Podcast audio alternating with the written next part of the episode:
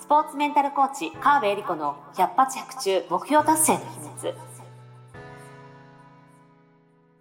この番組はオリンピック選手のメンタルコーチ川辺恵理子がスポーツだけではなくビジネスにも教育にも共通するメンタルの整え方についてあなたからの質問にお答えしながらお届けする番組です。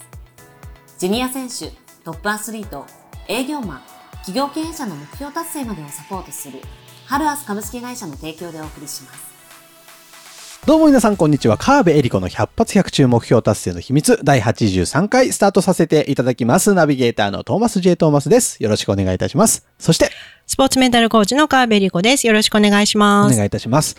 えー、だんだんね、秋も深まってまいりまして、はいやっとなんかこう、落ち着いてきましたね。10ねえ。月も後半になってきて、食欲の秋。食欲なんか出た。いやもういつもだけど食の話よく出ますよね。食べるの大好き。食べるのでも美味しいんですよ。ねやめらんないんですよね。どんどんなんかね、体重が増えていえ。く感じがして。しかもこっから鍋の季節じゃないですかまあ夏も鍋食べてんですけど。夏も鍋食べるんですそう。時々食べてる。今年なんかめっちゃ暑かったじゃないですか、夏。うん、クーラーの効いてる。なんかね、すげえ、贅沢な鍋こたつでアイスみたいな、そういう感じですかね。なるほど。クーラーガンガン効かせて鍋。そう。すげえいいなでも本当に冬になってきたら、もう週に2回以上は鍋。バリエーションは、まあ、寄せ鍋か、はい白菜と豚肉の鍋。またこれか、みたいな感じで家族は見てますけど、もう飽きずに、作るのも簡単だし美味しいそし、こんないいことないですよね。あるっていうか、うんお野菜もいっぱい食べられるし、そうそうそう。鍋簡単なんですよ。あ、お腹空いてきちゃった、また。またね、食べ物のこの話ばっかり。番組のせいで食欲が増してるのかもしれないけど もしかしたら。ねはい、ちょっとね、ぜひ、あの、美味しいものを皆さんいっぱい食べて、はいモチベーション上げてやっていきましょうということで、えー今日の相談に移らせていただこうと思います。はい今日の相談こちらです。えー最近、鬱っぽいと感じます。えーでも、仕事は頑張りたいと思っています。えーなのにやる気が全然出てきません。えー気持ちを上げる方法を教えてくださいということですね。はい。聞きますね、鬱って結構ねよえいろいろね、診断テストとかもありますしく。、はあはちょっとどうかなと思ったら、まず病院行ってください。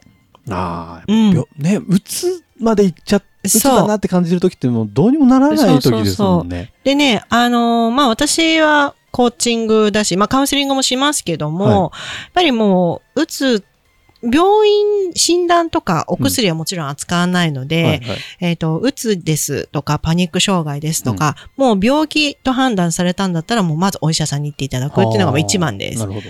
あとはですね、うつっぽい気がきするけど、仕事は頑張りたい。うん。もうここで自分の中でかいろいろ葛藤が起きてるというか、はいいはいろんな自分がいて、うん前にも進めない、後ろにも戻れないみたいな、うんうんうんこう、拮抗している状態なので、はこれはですね、早いうちに休んだ方がいいですね。一あ旦。あ、なるほど。うん。もうい、もうこういう時こそ忙しいんで休めませんとか、うんいや、自分がやってるプロジェクトがとか、うんうんうんあれこれ言い出すんですけども、もう休みなさいみたいな感じですねあ。ーなるほどまずは、まずその忙しい環境から身を離して、えー何もしない時間をあえて取る。はあはあはあやる気とかいらないので、うん。まず休む。もう体の休息が必要なので、うんうんあのー、寝た、なんですか、寝転んでてもいいし、はい。何にもしなくてもいいし、うん。一日 YouTube 見ててもいいので、うん。一旦休む。なるほど。これはですね、判断力がとにかく落ちてる状態かもしれない。ちょっとね、聞かないと本当はわかんないですけども、うんうんうん判断力が落ちてる状態なので、あの、最悪体を本当に大きく壊してからようやく気づくみたいなことになりかねないので、何か大きく発症してしまう前ならば、うんまずは一旦休む。うんうんまあ必要なら病院に行く。なるほどっていうのがおすすめです。うんうんそんなにね、やる気出さなくていいですよ。こういう時に。やる気って、前回もそうですけど、自然と湧き上がるものなので、だって頑張りたいって頭で思ってるのに、体が一生懸命、いや、休もうよ、今頑張るなよってこう止めにかかってる状態なわけですよね。だって頭では頑張りたいと思ってるのうんに、やる気が出ない。これ、うんやる気って感情うん。の方ですよね。そっか。思考、頭では、思考の方は頑張りたい。うん頑張ろうと思ってる。うんうんうんなんでやんないんだよって、多分うんなんなら、なんでやんないんだよって自分にダメ出ししすぎてる状態ですね。はいはいはい。もっとこれやんなきゃいけない、もっとできるはずなのに、うんなんでやんないのってこうダメ出しをずっとしてる状態だと思うんですね。うんうんうんでも、心の方というか感情の方では、そんなに頑張んなくていいよとか、今無理したら本当に体壊れるよって、感情の方とか、えー体うんがもうそういうメッセージを送ってる状態です。そういうことなんだ。そう。で頭では習慣的にやんなきゃいけないとか、もしくはこれまでの教育はい。で仕事は手放してはいけないとか、うん任せ、一旦任されたものはやりきらなきゃいけないとか、うんうん多分真面目できっちりしてる方だと思うので、うんうん頑張ってき、それで成功してきてるっていうのもあるだろうから、やりたい気持ちはあると思うんですよね。うんで、やりたくないかというと、やりたい気持ちの方があるんだけれども、もうもはやその限界を超えていて、うん体が休めと言っている。うーん。本心の部分がそういうふうに体に出ちゃってるのがそううつなんですね。そうそう。そうなんです。なので、体に出始めたら、今度本当に病気になります。もしくは事故に遭うとか。もう強制的に体が休め、休ませる方向に行くので、なるほど。例えば、あの、インフルエンザになったら会社休むじゃないですか。うんうん。休まされますよね。はい。し、どんなにプロジェクトがあろうとそうで、すね。休めるんですよ。ってことは、うん。病気にならなくても。なるほど。現実、休めないってことはありえなあ、い。そういうことか。なるほど。はいインフルエン。ザになったら休めるんだから、そう。休んじゃえよと。そうそうそうそうそうそうで、もちろん、例えばすごい養殖についてる人たち、例えば首相とか、大統領とか自分の代わりが本当にいない人たちは、そうならないように健康管理を、もちろん、そうかやって、くそうか、れてねそうか。まあそうなりたいと思ってやってる人たちなので、まあそれでも病気になったらね、オンラインでとか、切り替えてやるわけですから。うん。だとしたら、うーん、休める余地は絶対ある。うん。だとしたらうんいつ休めるかな？とか、まあもちろん影響の少ないところでね、休みたいとは思うと思うんですけども、うんうんうん。まずは先に休む。全力で休む休む全力で休むそう、全力で休むところにエネルギーを注いで、うんあとは家でのんびりしてくださいはあ、はあなるほどね。それが一番で。す。いや、なんか休んじゃったり、ここで立ち止まっちゃうとなんか、自分ダメなんじゃないかとか思っちゃいそうですけど、ね、大丈夫。大丈夫なんだ。うん。立ち止まっても絶対また歩みたいと思った時に歩み始めます。なるほどうね。ん。そこにはちゃんと自分に正直に、そうそうそうそう。自分の本心、体が訴えてるものに、そう。しっかり正直に生きていった方がいいと。本心に気づくのって結構難しいじゃないですか。うんだけど体の声って無視さえしなければ結構発してくれてるので、へえ。あのーもちろんね、不調が出てるのが全てうんネガティブかというとそうでもなくて、はいはい。えっと、例えばですけど、学びをし、これはね、私が NLP っていうのを勉強してた時に、はい。その日に限って、その時に限って調子全然悪くないのにうん。朝頭が痛い。とか、ほう。ちょっと発熱、なんなら発熱してる。みたいな時があって、でも先生からうん、それ休まないでくださいって言われたんですよ。うん。で、なぜかというと、このクラスに来たら自分が変わるということをうん。体が事前に察知してるから、もう行かせないように反応してるだけへってー言われて、実際行くと午前中ぐらいにもうケロッと治ったりするんですよ。そう、結構、なんかちょっとスピリチュアル的な思うかもしれないですけど、はい。体ってそのぐらい反の察知能力が高いはあですね。例えば人間の、た私の頭なんて50歳分の蓄積しかないけども、はい。人間の体、まあそ、そんなこと言ったら脳に失礼な話で、うんうん。人間の体って30何億年はい。分の英知がここにあるわけじゃなですか。ほど。いや、命が生まれて、お DNA なですね。そう、DNA、お腹の中で育って生まれて、みたいのって全部備わってるので。自分の体の力を信じるのって、スピリチュアルでも何でもなくって、もっと信じた方がいいよって話なんですよ。よだ体の声は大事にした方がいい。でもはあいろんなことでシャットダウン、シャットダウンしてきてるかから気づきにくいんだけど、もう頭では頑張りたいと思ってやる気が出ない。もう結構なサインです。ら。へえ。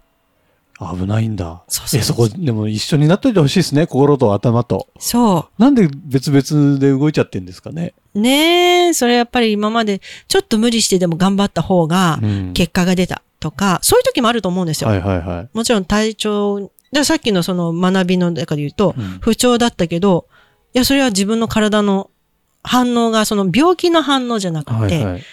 変わるということに対する反応だから、行ってみたら自分が学びたいことが学べて、よよかった、みたいなことが、こう、あるわけなので、はネガティブなふ、うーんと、反応とは限らないっていうこい、とですね。ね。例えば、うーん、だから今ネガティブな話だけしてますけど、今日すごい待ちに待ったイベントがあるみたいな時ってなんかウキウキしません、ムキムキしますね。体軽くなったりするじゃないですか。はこれだって体の反応ですよね。体と心がうん一致してる状は態。いはいはでやりたいことがあるときに体と、えっ、と、一番パフォーマンスが上がるっていうのは、うんこの、えっ、と、意識、はあ頭で考える意識と感情い。うん。と体うん。と動いてるうん。行動はいが一致しているときに一番パフォーマンスが上がるんですよね。コングレントって言うんですけども。なんで、アスリートでパフォーマンスを高めるために考えてることを感じてることを、うんあと言ってること、うん話してることとか、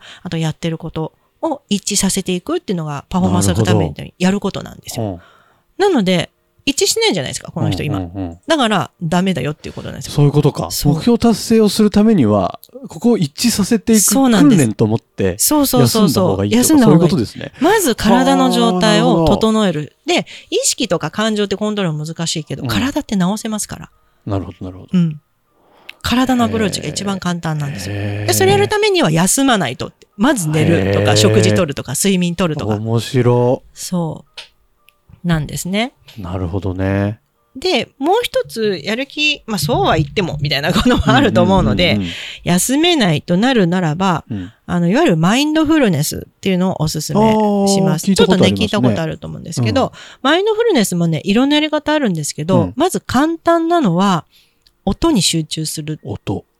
うん。あの自分の心の声に集中するってのもあるんですけど、うんまあ、割とライトだけど、効果が高いのは音に集中する。はいはいで、その場合も、例えば、ポッドキャスト私のを聞いてたら、今、ポッドキャストの音が聞こえます。はい。で、その中に次、えー空調の音が聞こえるかな。はあはあ何が聞こえるかな、どんどんどんどん外に広げていくんですね。はあはあはあ自分の部屋の中で聞こえてるもの、うんで、今度は、今、プープーってなりましたけど、はい道路で聞こえてるもの、うん車の音とか、はで、その先なんか風の音が聞こえるかもしれない。聞こえてないかもしれないけど、聞こえてるかもなとか、なるほど。聞こうと思ったら何か聞こえて聞こえてくるかもしれない。で、どんどんどんどん耳を澄ましていくんですね。はあはあこうやっていくと、聞くことに集中ができるので、はい頭の中でぐじゃぐじゃぐじゃぐじゃ言ってた自分が一瞬消えるんですよね。ほ今、静寂が。頭の中の静寂を作り出う。すっていう感じです。なるほど。